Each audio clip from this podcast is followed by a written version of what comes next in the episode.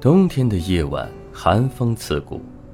所幸今夜并没有下雪，否则恐怕更没有人愿意出门了。凌晨三点半，街面上昏暗一片，有一盏路灯坏了，一闪一闪的，格外吓人。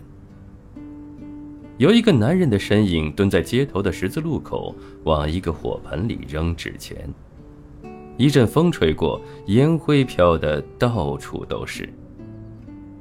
这个男人的身边不远处蹲着一只黄白相间的猫，半眯着眼睛，揣着手，在他面前有一个命盘浮在空中，而那个命盘上的指针指向十字路口。花烛来凡间已经小半年了，一直没找到陆晴的下落。别说抓到他，到现在连影子都还没看见。陆晴，那个曾经扰乱了三界的修邪术的道士，差点把三界弄得天翻地覆，忽然却像是人间蒸发了一般，消失得无影无踪。而司命星君给他的命盘，却在这个时候有了反应。难道这次的事件是跟陆晴有关？大菊，你来一下。男人对着猫喊道。猫站起身，不满地踩着猫步走上前。叫我花烛，或者妖主大人，或者主子，别叫我大菊。花烛的声音还带着浓烈的少年音。喊他的男人看起来年纪也不大，眉目清秀，右眼下角还有一颗泪痣。他笑着把花烛抱了起来，裹进自己的羽绒服里，拉上拉链，只露了个头出来。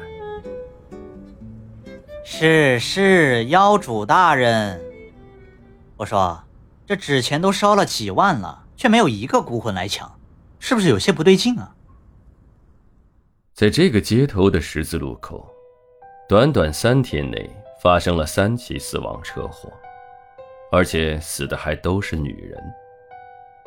家属把遗体带回去之后，就接连发生近乎相同的怪事祭台上的蜡烛无论怎么点都点不亮。紧接着，家属每天晚上睡觉都能梦见死去的亲人在哭。就算原本不信这些的人，也不得不相信，有些事情根本就没办法解释。于是，这几家家属找到了谢天青。一开始看见他这副学生样，他们心里就泛起了嘀咕。可后来又看见他家中各种锦旗，才勉强相信他是有些真本事的。花烛看着空旷的街道，想了想，嗯，大概是还有一个鬼王在这里管着。鬼王没动这些钱，其他鬼也不敢动。那你想想办法，把鬼王引出来。